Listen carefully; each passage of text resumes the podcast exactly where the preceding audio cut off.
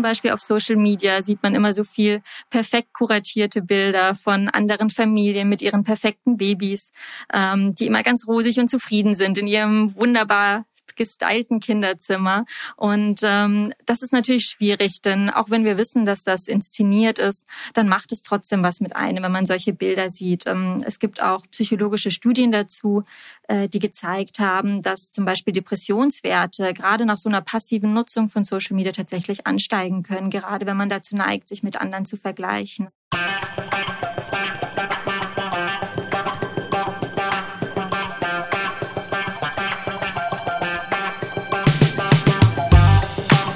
Willkommen bei Weitergedacht, der Podcast der WZ. Jede Woche präsentieren wir eine neue Geschichte, stellen eure Fragen und geben Einblicke in unser 320 Jahre altes Archiv.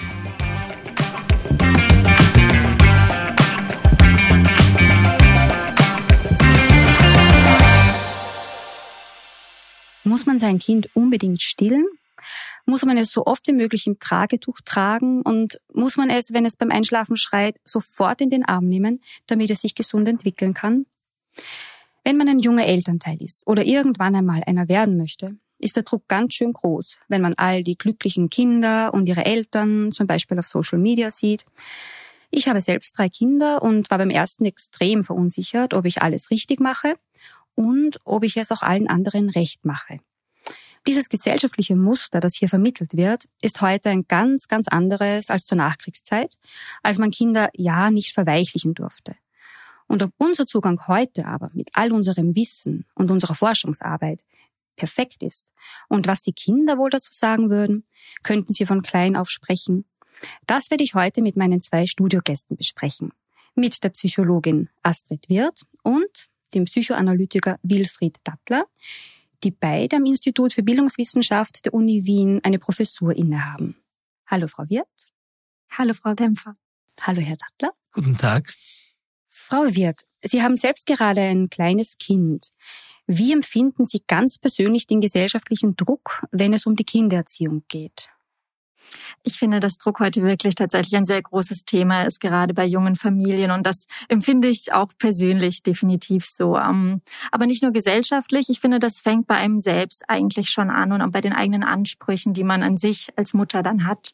Und ähm, es gibt sicher einige Dinge, die den Druck für Mütter heute deutlich verstärken im Vergleich zu früher. Zum Beispiel bekommen Frauen in Österreich ihr erstes Kind auch immer später im Leben. Zum Beispiel heute im Schnitt mit 31,5 Jahren.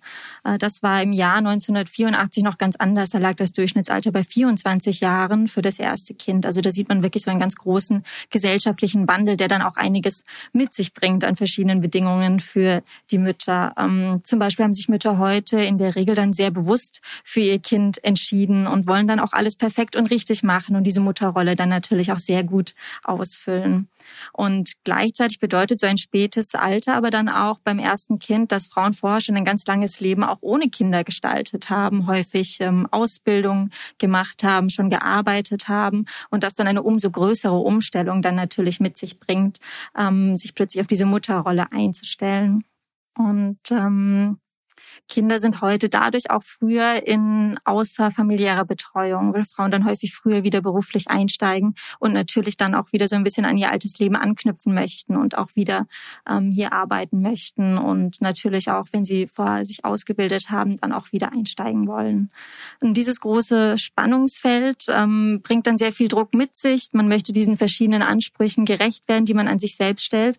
Und dann gibt es natürlich noch den gesellschaftlichen Druck, den Sie auch schon angesprochen haben und die gesellschaftlichen Normen, wie man mit Kindern umzugehen hat und wie die ideale Kindererziehung aussieht. Ähm, auch diese Normen unterliegen ganz deutlich einem zeitlichen Wandel. Es gibt zum Beispiel diesen Begriff äh, Rabenmutter, der ja auch so ein ganz typisches deutsches Wort ist, den es äh, in kaum einer anderen Sprache gibt. Und äh, dieser Begriff wurde schon im 14. Jahrhundert verwendet, er hat eine ganz lange Geschichte. Aber natürlich ändert sich so ein bisschen, was man unter diesem Begriff besteht, versteht, also was eine Rabenmutter eigentlich ausmacht und ähm, wofür man sich denn so in der Gesellschaft rechtfertigen sollte. Um, da gibt es wirklich einige Dinge, ähm, die Mütter da heute empfinden. Zum Beispiel hat man das Gefühl, dass man sich schon rechtfertigen muss, wenn man etwa nicht stillen möchte oder nicht stillen kann. Okay, das heißt also, ähm, früher bis in die Zeit nach dem Zweiten Weltkrieg hinein war es ja eigentlich genau gegenteilig. Also die Kinder durften bloß nicht zu viel Körperkontakt bekommen. Sie durften nur zu ganz bestimmten Zeiten essen und mussten alleine einschlafen, auch wenn sie geschrien haben. Sie sollten sich quasi in den Schlaf schreien. Steckt von diesen Erziehungsmethoden noch immer irgendein Rest in uns? Das sehe ich aktuell eigentlich gar nicht so. Ähm, es gibt zum Beispiel diesen Satz, Babys im ersten Lebensjahr kann man nicht verwöhnen. Ich kann wirklich gar nicht sehen, wie häufig ich diesen Satz jetzt in letzter Zeit schon gehört habe von Fachkräften oder von Hebammen. Also ich habe das Gefühl, dass das eher gerade so ein bisschen eben die fast gegenteilige Haltung ist, die hier gerade gesellschaftlich vorherrscht. Ähm, was man darunter versteht, ist viel die bindungsorientierte oder bedürfnisorientierte Erziehung. Ähm, da geht es dann darum, wie der Name schon sagt, dass man eben die Bedürfnisse von Kindern in den Mittelpunkt stellt, dass man anerkennt, was Kinder brauchen und dass sie ernst genommen werden in ihren Bedürfnissen. Ähm, dieser Ansatz kann natürlich aber auch für Eltern sehr herausfordernd sein, denn die Bedürfnisse für Kinder decken sich natürlich nicht immer mit den Bedürfnissen der Eltern. Und dann kommt erschwerend noch hinzu, ähm, dass es so viele andere vermeintlich ganz perfekte Eltern gibt, die uns so präsentiert werden alltäglich. Also zum Beispiel auf Social Media sieht man immer so viel perfekt kuratierte Bilder von anderen Familien mit ihren perfekten Babys, ähm, die immer ganz rosig und zufrieden sind in ihrem wunderbar gestylten Kinderzimmer. Und ähm, das ist natürlich schwierig, denn auch wenn wir wissen, dass das inszeniert ist, dann macht es trotzdem was mit einem, wenn man solche Bilder sieht. Ähm, es gibt auch psychologische Studien dazu, äh, die gezeigt haben, dass zum Beispiel Depressionswerte gerade nach so einer passiven Nutzung von Social Media tatsächlich ansteigen können, gerade wenn man dazu neigt, sich mit anderen zu vergleichen. Also das ist dann hier nicht nur ein gefühlter Druck, sondern ähm, das ist tatsächlich ein messbarer Druck, den man nachweisen kann und der schwierig ist für Familien heutzutage. Ähm, genau, also das ist es bleibt die große Herausforderung am Ende, dass man sich da abgrenzt und seinen eigenen Weg findet und äh, schaut, was für sich, für ein selbst und für das eigene Kind gut passt. Und ähm, dass man sich von den ganzen Meinungen da draußen nicht so verrückt machen lässt.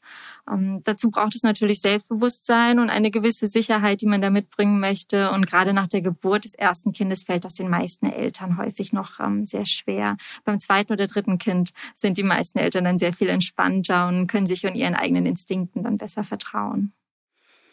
Herr Dattler, ist dieser gesellschaftliche Druck von heute also ähnlich schlecht wie früher, auch wenn heute etwas ganz anderes als richtig angesehen wird? Eltern sind immer schon unter Druck gestanden, immer schon vor der Frage gestanden, ob sie ihre Aufgabe von Beginn an ausreichend gut auch zur Geltung bringen. Aber dieser Druck verändert sich mit gesellschaftlichen Veränderungen.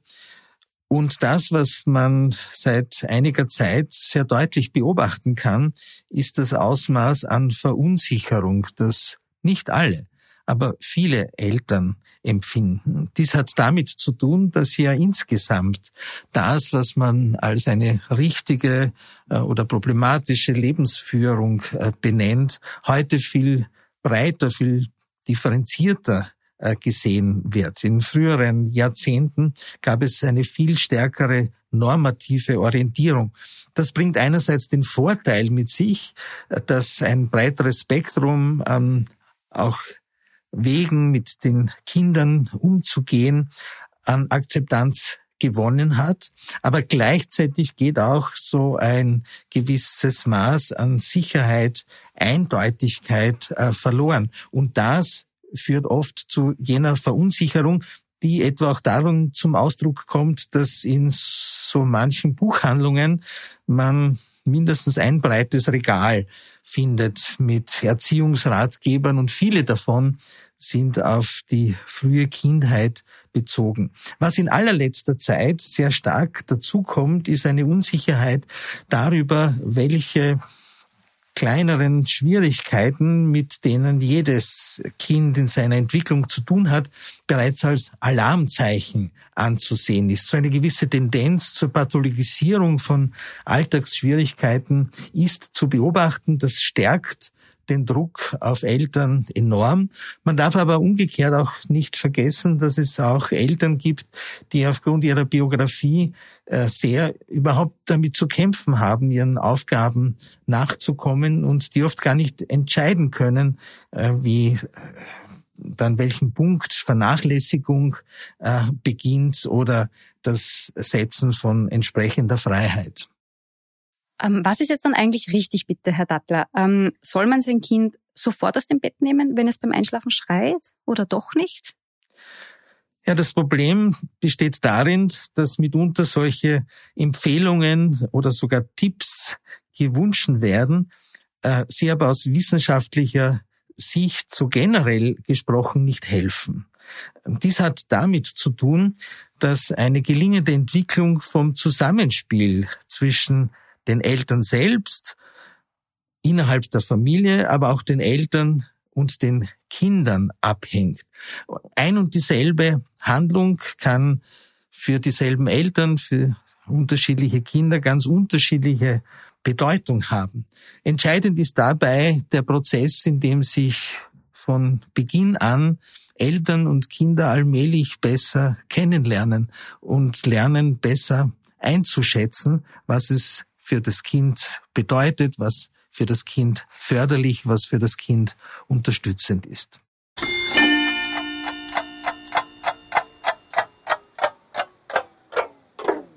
Darüber, was für das Kind förderlich ist, herrschten im 19. Jahrhundert andere Ansichten als heute. Am 30. Jänner 1884 berichtete die Wiener Zeitung über ein neues Buch zur Kindererziehung folgendermaßen. Im Verlage der K&K Hofbuchhandlung K. Bohaska in Wien und Teschen erschien soeben ein 141 Seiten starkes Büchlein unter dem Titel Die Kindererziehung mit besonderer Rücksichtnahme auf die Charakterbildung. Ein Leitfaden für Eltern zur leiblichen und geistigen Gesundheitspflege ihrer Kinder. Von Katinka Freifrau von Rosen.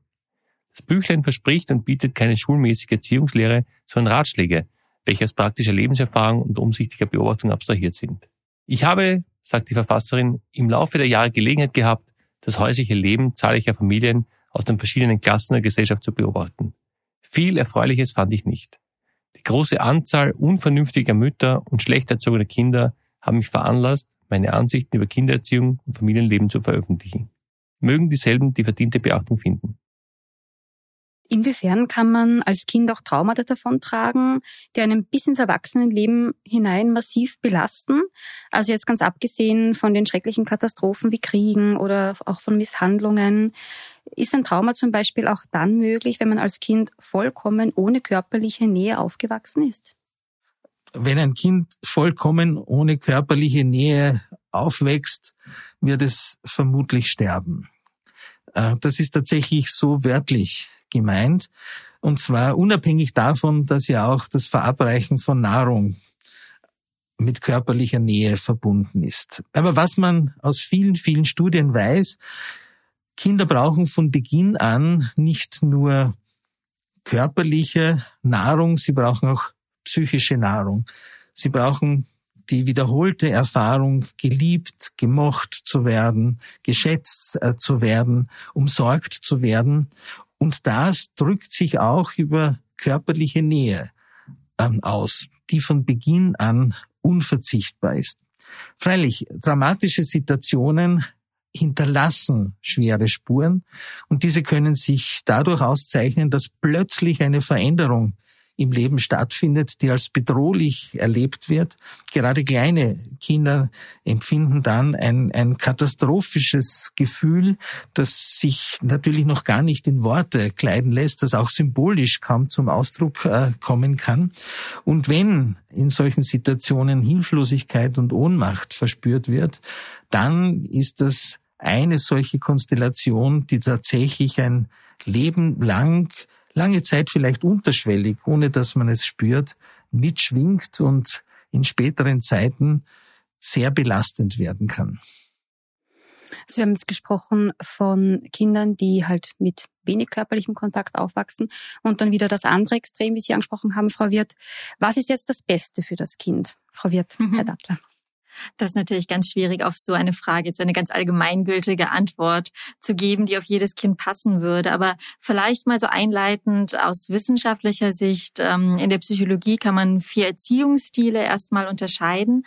Ähm, und die sind gekennzeichnet äh, durch auf der einen Seite ein unterschiedliches Ausmaß an Wärme, Nähe und auch Sensitivität, die man gegenüber dem Kind hat. Und auf der anderen Seite ähm, durch Kontrolle, Strenge und Disziplin. Und man kann sich das nun vorstellen wie so ein Vierfelder-Schema, also immer je nachdem, wie viel Ausmaß von diesen beiden ähm, Polen gegeben ist. Würden Sie zum Beispiel Ihrem Kind sehr viel Wärme und Nähe geben und gleichzeitig sehr wenig Strenge, sehr wenig Disziplin einfordern, würde man von einem permissiven Erziehungsstil sprechen. Und ähm, wenn Sie sehr wenig Wärme geben und gleichzeitig auch sehr wenig äh, Kontrolle und Strenge ausüben, dann hätten wir einen vernachlässigenden Erziehungsstil. Und äh, die jetzt wahrscheinlich hier relevantesten Erziehungsstile heißen autoritär und autoritativ.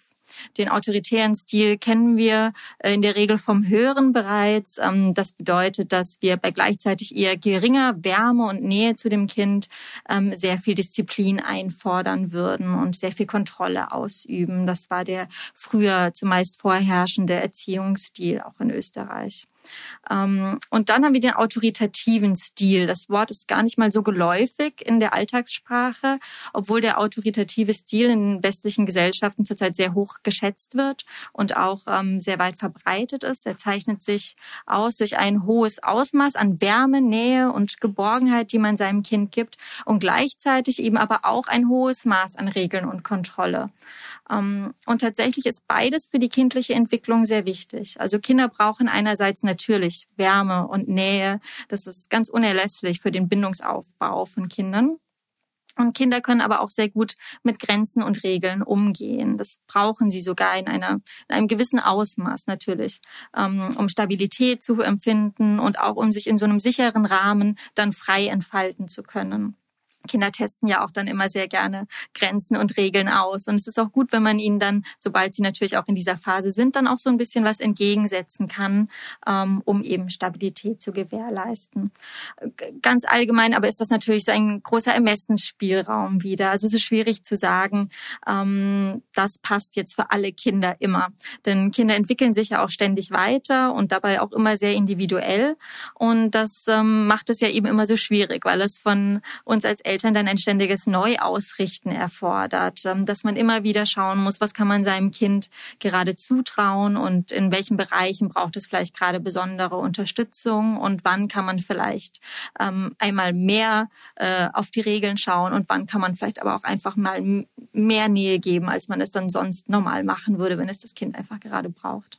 Ich würde gern ergänzend dazu sagen, dass manchmal ja auch Eltern so eindeutig auf einen Erziehungsstil, der in allen Situationen zum Tragen kommt, nicht festzulegen sind. Manchmal schwankt es ja, manchmal sind Eltern etwas nachsichtiger, äh, dann drängen sie wieder stärker auf das Einhalten bestimmter Regeln und ähnliches. Dazu kommt, dass es ja auch wichtig ist für die Kinder, nicht nur zu einer Bezugsperson eine enge Beziehung aufzubauen, sondern auch zu unterschiedlichen Personen, um auch unterschiedliche Beziehungserfahrungen in unterschiedlichen Situationen zu machen. Wenn dann die Frage nach dem Besten für das Kind gestellt wird, äh, dann kann man diesbezüglich äh, vermutlich sagen, wichtig ist es, dass die Kinder unterschiedliche Beziehungserfahrungen machen können, damit auch von Beginn an lernen, dass man sich auf unterschiedliche Menschen unterschiedlich einstellen kann, dass dies aber nicht im Chaos der Beliebigkeit verkommt, sondern dass sie diesbezüglich auch ein hohes Maß an Stabilität und Verlässlichkeit erleben können. Und in diesem Zusammenhang wäre auch zu wünschen, dass Kinder wiederholt die Erfahrung machen können, dass es ihnen auf den unterschiedlichen Entwicklungsstufen, in den unterschiedlichen Situationen immer wieder gelingt, im Zusammenspiel zwischen ihnen und ihrer Umgebung Situationen befriedigend, angenehm, manchmal auch lustvoll zu erleben. Dazu gehört auch, äh, dass sie vermittelt bekommen, dass es erträglich ist, aushaltbar ist, wenn es nicht immer nur fein, nicht immer nur lustvoll, nicht immer noch gut ist. Dass es aber wichtig ist, dass man mit der Unterstützung anderer immer wieder in angenehme emotionale Zustände kommen kann. Jetzt habe ich oft den Eindruck, dass zwar viele davon sprechen, nur das Beste für das Kind zu wollen, was jetzt die Erziehung betrifft, aber wenn man zum Beispiel in der Straßenbahn mit einem kleinen Kind fährt und es schreit aus Leibeskräften, warum auch immer, weil ihm heiß ist oder weil es Hunger hat oder sonst irgendetwas, dann wird man trotzdem oft ganz böse angeschaut. Also es scheint immer noch so zu sein, zumindest zum Teil, dass die Kinder in der Öffentlichkeit brav sein müssen und sich gut benehmen sollen. In skandinavischen Ländern ist das anders. Wenn sich zum Beispiel in Dänemark ein Gast über ein schreiendes Kind im Restaurant beschwert, dann muss der Gast gehen und nicht die Familie mit dem Kind. Gibt es hier nationale Unterschiede, Frau Wirth? Ja, generell gibt es tatsächlich äh, große nationale und auch kulturelle Unterschiede in der Erziehung. Die finden sich dann häufig wieder in der historischen Entwicklung von einem Land und äh, werden dann über Generationen weitergegeben. Da sind häufig einfach unterschiedliche Alltagsroutinen, die dann auch die Erziehung ähm, prägen. Aber auch äh, die bereits angesprochenen Erziehungsstile sind in verschiedenen Ländern ganz unterschiedlich verteilt. Also auch das kann man da wiederfinden. Ähm, die skandinavischen Länder, die Sie gerade angesprochen haben, auch ähm, Schweden und Norwegen wurden tatsächlich gerade wieder zu den kinderfreundlichsten Ländern der Welt gewählt. Da gibt es ähm, eine UNICEF-Statistik dahinter, ähm, die basiert auf äh, familienpolitischen Entscheidungen, sowas wie die Dauer der Elternzeit und äh, bezahlbaren Kinderbetreuungsangeboten. Und dann gibt es daneben aber natürlich auch noch so die gespürte Kinderfreundlichkeit eines Landes, ähm, die man so im Alltag erlebt, also so den Umgang mit Kindern im öffentlichen Raum. Ähm, in Schweden findet man zum Beispiel in sehr vielen Geschäften und Cafés so kleine Tritthocker an den Tresen, ähm, dass Kinder auf Augenhöhe sein können, wenn sie mit den Erwachsenen sprechen oder interagieren. Und es sind häufig so kleine Alltagsdinge, die dann so eine gefühlte Kinderfreundlichkeit von einem Land ausmachen, die man im Alltag empfindet, dass man sich als Familien und auch als Kinder ähm, dann einfach willkommener fühlt. Ähm, Österreich ist zum Beispiel in diesem äh, UNICEF-Ranking, das ich angesprochen habe, bei der Familienfreundlichkeit auf Platz 11 von äh, 31. Aber in meiner eigenen Erfahrung erlebe ich Österreich häufig als ein sehr, sehr kinderfreundliches Land. Ähm, zum Beispiel in Restaurants, bei Behörden oder an der Supermarktkasse habe ich wirklich schon sehr viele schöne Erfahrungen gemacht. Da haben viele dann häufig ein nettes Wort. Ähm, und wir fahren fast jeden Tag eigentlich mit der Straßenbahn, auch in Wien.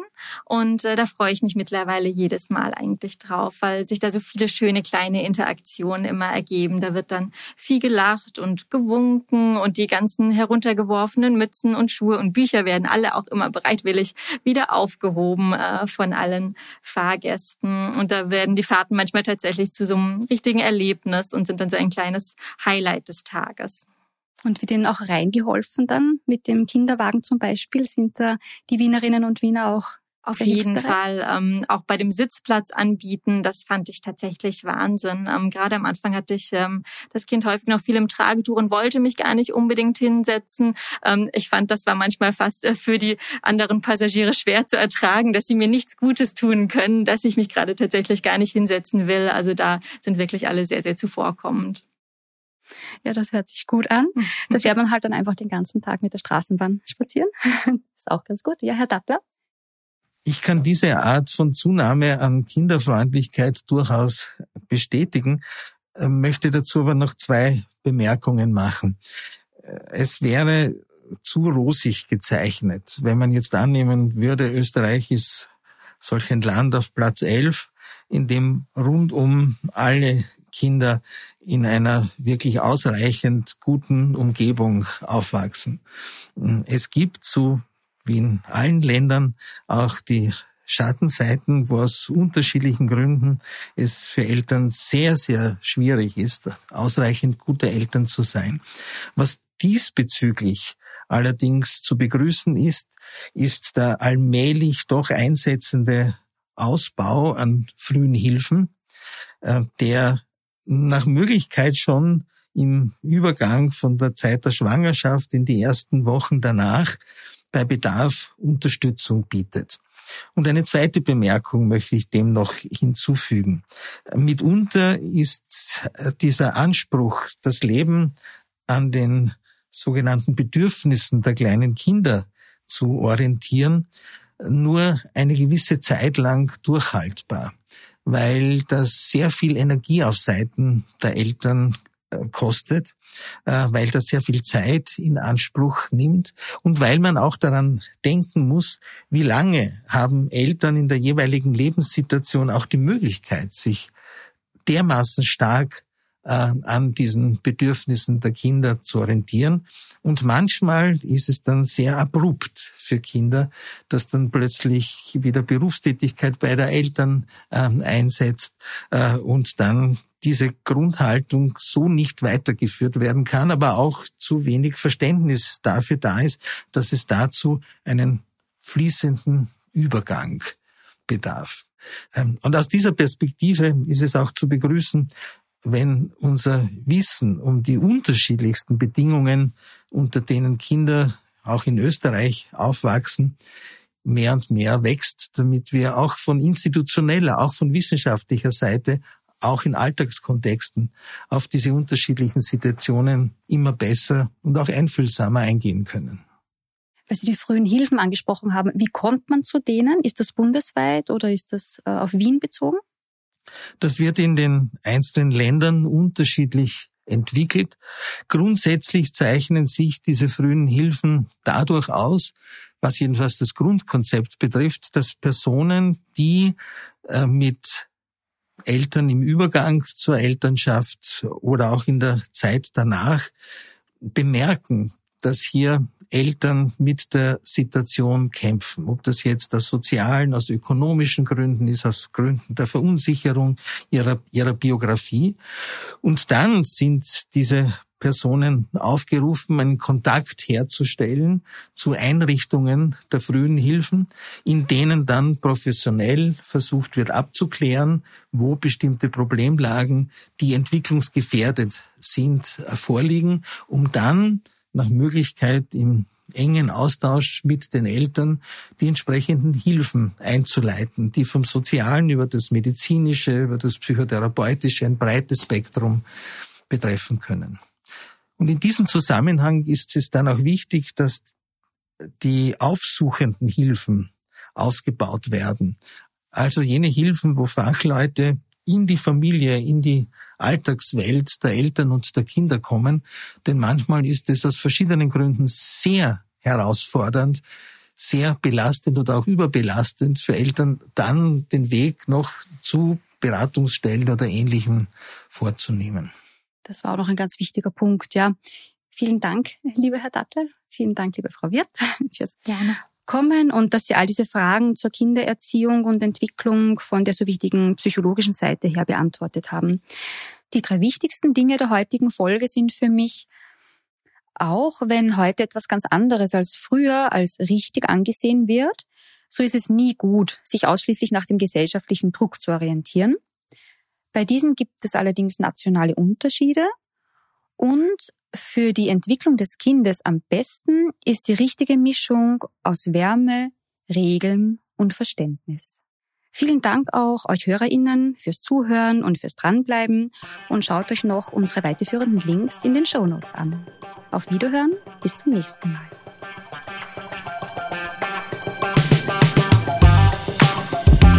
Das war die heutige Folge von Weitergedacht, der Podcast der WZ. Wenn sie euch gefallen hat, folgt uns auf Instagram oder TikTok und schaut auf unserer Website wz.at vorbei.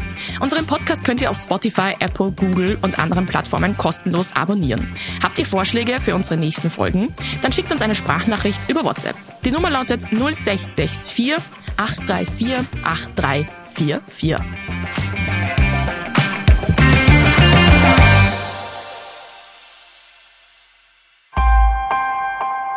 Missing Link